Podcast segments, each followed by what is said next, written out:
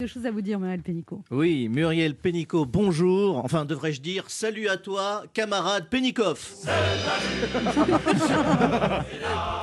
arrête, arrête, nom de Dieu ne partez pas, euh, Madame Pénicaud, c'est un sketch. Hein. L'international sur Europe 1, c'est forcément du second degré. Surtout en ce moment. Voilà. On reprend. Salut à toi, camarade Pénicoff. Permettez que je vous appelle camarade, Muriel. Je viens de terminer ton livre, camarade Pénicoff. Que dis-je, un livre?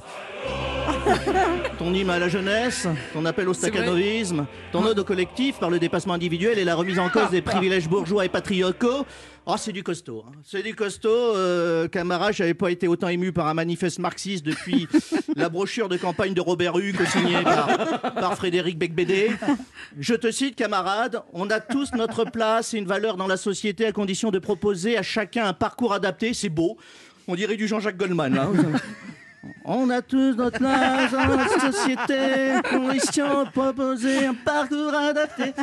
Alors, chaque page résonne comme une évidence, chaque mot est une gifle. Un jour, j'ouvre au hasard, page 38. Euh, j'ai toujours trouvé absurde cette obsession française de vouloir séparer la tête et les mains. Évidemment, camarade, je veux dire, quand tu observes dans certaines administrations des personnels se tourner les pouces tout en ayant la tête en l'air, tu sens la dispersion de l'intelligence. Page 144. Page 144. Il n'y a pas de fatalité au chômage de masse. Évidemment, je veux dire, tout le monde le sait, pour trouver un boulot dans ce pays, il suffit de traverser la rue. C'est pas ça que je veux dire. Page 215. Le travail donne du sens à la vie. Personne ne devrait en être privé. Évidemment, qui oserait dire à des travailleurs qu'il y a des métiers essentiels et d'autres non essentiels? Personne, ce serait absurde.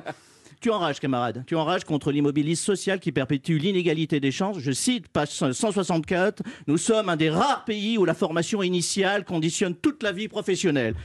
Évidemment, je vais dire en France, tu fais l'ENA, tu as une chance sur deux de terminer ministre. Et ensuite, c'est le cercle infernal, tu n'en sors jamais, tu redoubles, tu redeviens ministre, et puis si ça suffit pas, on te met dans un placard doré. Alors ton livre, camarade Pédikoff, est un message d'espoir pour toute la jeunesse, un appel à lutter contre la fatalité du genre, de l'origine, du rang social. C'est vrai, c'est pas parce que tu es un homme blanc, né à Neuilly et diplômé d'HEC que tu, as le, tu n'as pas le droit de postuler comme vigile au Lidl d'Aubervilliers. C'est pas fastoche, mais tu peux y arriver. C'est là que tu es peut-être trop optimiste, camarade Pénicaud.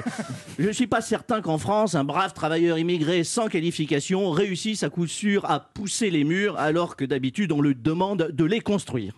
Bref, un livre coup de poing, un livre programme, ce qui serait formidable pour notre pays. Et là, je voudrais qu'on soit sérieux un instant, c'est qu'un jour, une femme comme vous, avec des idées, une ambition et une vision pour les jeunes, soit un jour ministre du Travail. je plaisante. je sais, cher camarade Pénicoff, que tu as exercé la fonction de ministre du prolétariat auprès du grand timonier Macron, Emmanuel.